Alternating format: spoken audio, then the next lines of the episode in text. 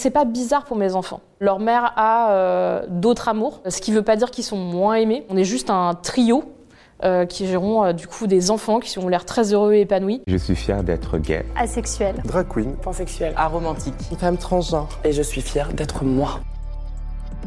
Je m'appelle Lucille Bélan et je suis fière d'être polyamoureuse et bisexuelle. J'étais convaincue euh, d'être euh, hétérosexuelle, enfin la question s'est même pas posée. J'ai rencontré un homme, je suis tombée amoureuse de lui, et puis après quelques années, c'est devenu mon mari, mon premier mari. Bon, ça s'est fini par un divorce deux ans après. Je suis en de nouveau tombée amoureuse d'un homme, et pareil, euh, re-performance de, de, de, la monogamie, de l'hétérosexualité, euh, re-mariage. Euh, je tombe enceinte très très vite, on décide de garder l'enfant parce qu'on voulait des enfants. Je me suis occupée de mes deux premiers enfants à la maison pendant quelques années, et c'est à ce moment-là que je, que je recommence à parler avec des gens sur Internet. Et c'est à ce moment-là que je commence à parler avec une femme qui me plaît beaucoup, parce qu'elle me fait beaucoup rire.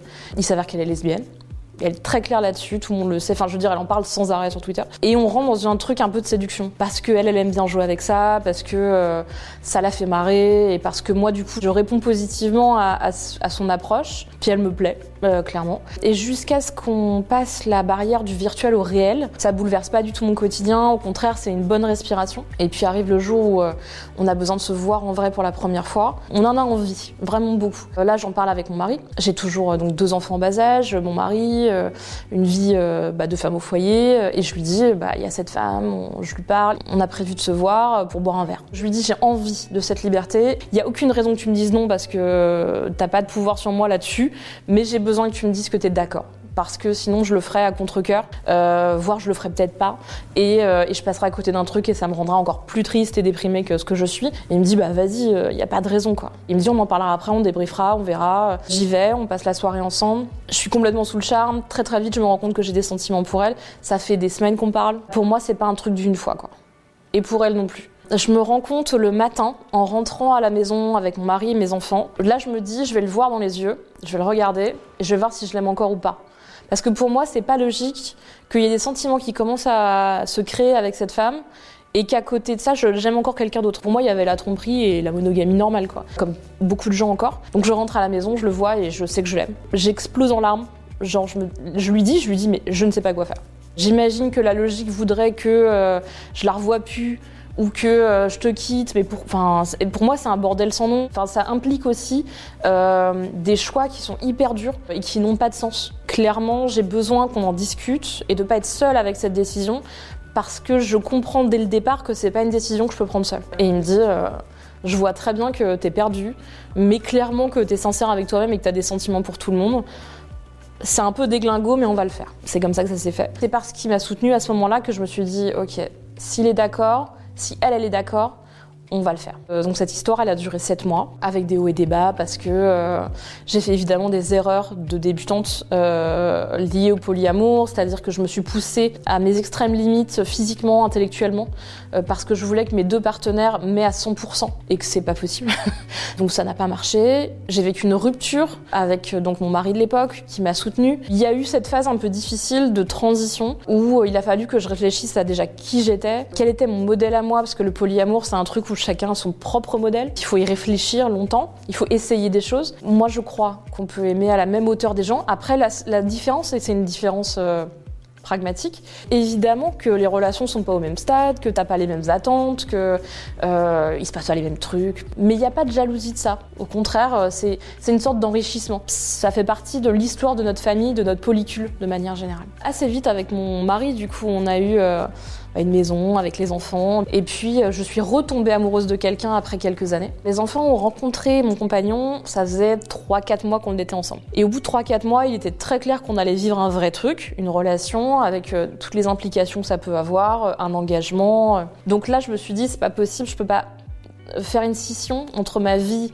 avec mes enfants et cette personne. Pour moi, l'essence du polyamour, c'est qu'on partage nos joies et les enfants, c'est ma joie. Il a fini par venir à la maison, rencontrer réellement mon ex-mari, enfin mon mari à l'époque. Il est venu passer le week-end à la maison et ça s'est très bien passé avec les enfants. Les mois avancent, on commence à organiser un truc un peu où il vient à la maison une fois tous les mois et demi, deux mois. Et très vite, du coup, notre relation avec euh, mon compagnon, c'est que euh, il est intégré au moment important de notre famille. Encore une fois, pas tout le temps, mais euh, pour les anniversaires, il est là le mien, ceux des enfants, et euh, pour euh, les fêtes de famille de manière générale, comme les fêtes de fin d'année d'école. Assez vite, on a pris un appartement. On investit dans un espace à nous parce qu'on est dans un, est un vrai couple et on a envie d'habiter ensemble, et du coup, euh, on le marque comme ça. Et donc, assez rapidement, j'ai eu un énorme trousseau de clés avec les trousseaux de clés de mes deux maisons, donc deux maisons un peu à décorer, à faire vivre. J'ai rebattu complètement les cartes avec mes partenaires en leur disant vous êtes très mignons et, et on s'aime et c'est merveilleux, mais je pourrais pas m'occuper des deux maisons à temps plein. Donc il va falloir que vous preniez vos responsabilités pour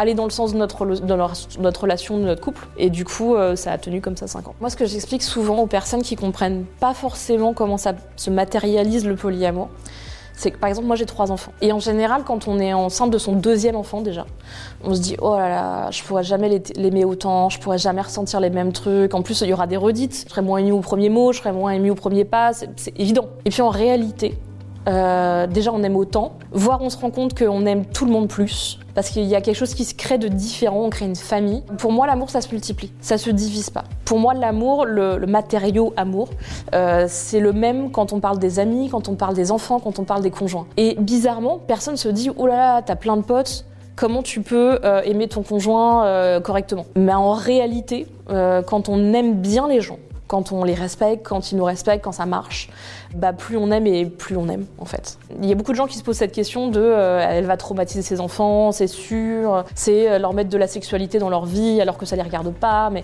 mais en réalité, euh, déjà j'ai réfléchi à tout ça. Le recul qu'on a aujourd'hui, les, enfants de polyamoureux le disent, c'est que plus il y a d'adultes de confiance dans notre vie et plus on a une culture supplémentaire, des gens à aller voir en cas de souci d'ailleurs avec ses parents biologiques, globalement une plus grande confiance aux adultes en général. C'est pas bizarre pour mes enfants. Leur mère a euh, d'autres amours, ce qui veut pas dire qu'ils sont moins aimés. Et pour moi, il est vraiment évident qu'il y a moyen de normaliser notre modèle. On est juste un trio euh, qui gérons euh, du coup des enfants qui ont l'air très heureux et épanouis. Les enfants s'adaptent et se rendent compte que tous les modèles sont différents et après ils, comparent. Est-ce qu'ils sont avec des adultes épanouis et heureux? Et en l'occurrence, mes enfants se sont toujours, ont toujours répondu oui à ça. C'était important pour moi, justement aussi pour les enfants, d'exprimer cette fierté, de dire on s'aime, on veut le dire, on veut le montrer, on va pas le cacher parce que c'est honteux, il n'y a rien de honteux. Que je sois en couple avec une femme ou avec un homme, c'est très important pour moi de dire on est heureux d'être amoureux. Il y a beaucoup de confusion entre le polyamour et d'autres modèles relationnels non monogames, en particulier le libertinage et le couple libre, parce que euh, tout de suite on imagine que multiplication des partenaires égale plus de vie sexuelle, égale aussi une frustration sexuelle qui justifierait d'avoir plusieurs partenaires. La vie est pas juste centralisée sur la vie sexuelle quand on est polyamoureux. En étant polyamoureux, c'est juste deux fois plus de charge mentale au quotidien. C'est donc euh, deux fois plus d'appart à gérer, deux fois plus de problèmes de d'eau, euh, de radiateur. C'est vraiment pas l'image qu'on en a, mais c'est la réalité du polyamour aussi. C'est beaucoup moins glamour et sexy que ce que les gens croient. Mais en échange, on a euh, bah, du coup euh, quelque chose d'assez beau au niveau relationnel et, c'est la gratification de tout ça.